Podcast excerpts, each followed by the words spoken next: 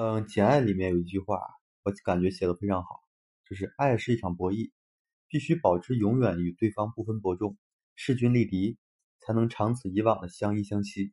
因为过强的对手让人疲惫，太弱的对手呢令人厌倦。啊，这句话非常好。很多人会问啊，就是门当户对的婚姻重要吗？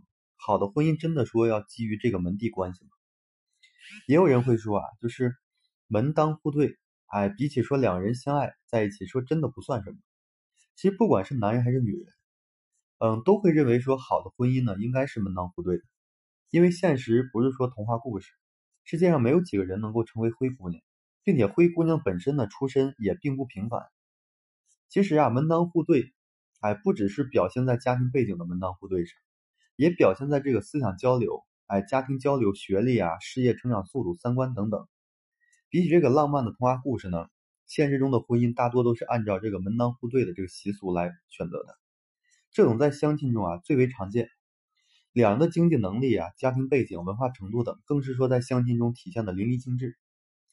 因为你的家庭背景决定了你的生活圈子，你的生活圈子呢决定了你的三三观，你的三观呢决定了你的对待生活的一个态度，而生活态度决定了你们两个的一个相处模式和适合程度。当年火遍大江南北的一部电视剧啊，叫《门第》，对吧？就真真切切的讲述了说门第关系的一个重要性。他们的争吵并不是说不懂得包容，而是出现了婚姻本质上的问题。哎，女主呢不懂得男主的一个难，而男主呢不懂得女主的一个感恩。因为好的婚姻一定是相互亏欠的，而不是说单方面的亏欠。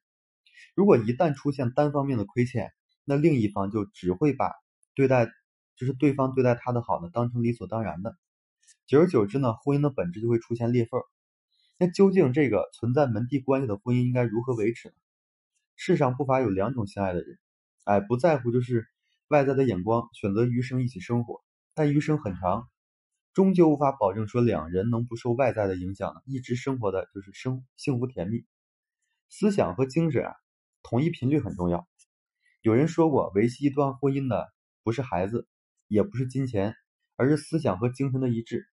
的确啊，只有更多的灵魂上的交流，才可以说聊得更深的话题，从而呢拉近彼此之间的关系。这个事业的共同发展，很多的女人步入家庭后啊，就会放弃自己的事业，这其实呢是非常愚蠢的做法。如果你长期待在家中啊，不去了解外面的世界，那最后只会跟你的丈夫失去共同的话题。好的门第关系呢，应该是相互扶持、共同进步的啊。其次就是家庭关系的处理，要知道两情相悦是两个人的婚姻，而门当户对是两个家庭的事情啊，大家分清楚。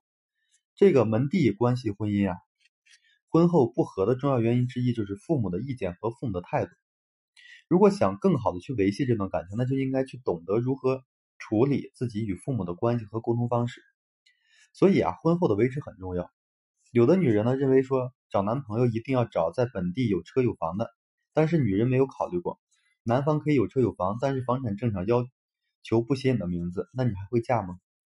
如果你嫁了，那试问婚后的你幸福吗？对吧？婚姻里的关系本来本就应该说对等存在的，如果出现这个偏差呢，那必定有一方会受到伤害。所以婚后的未知是我们无法掌控的，但是既然选择了，就应该勇敢的面对，只要找到适合你们自己相处的模式。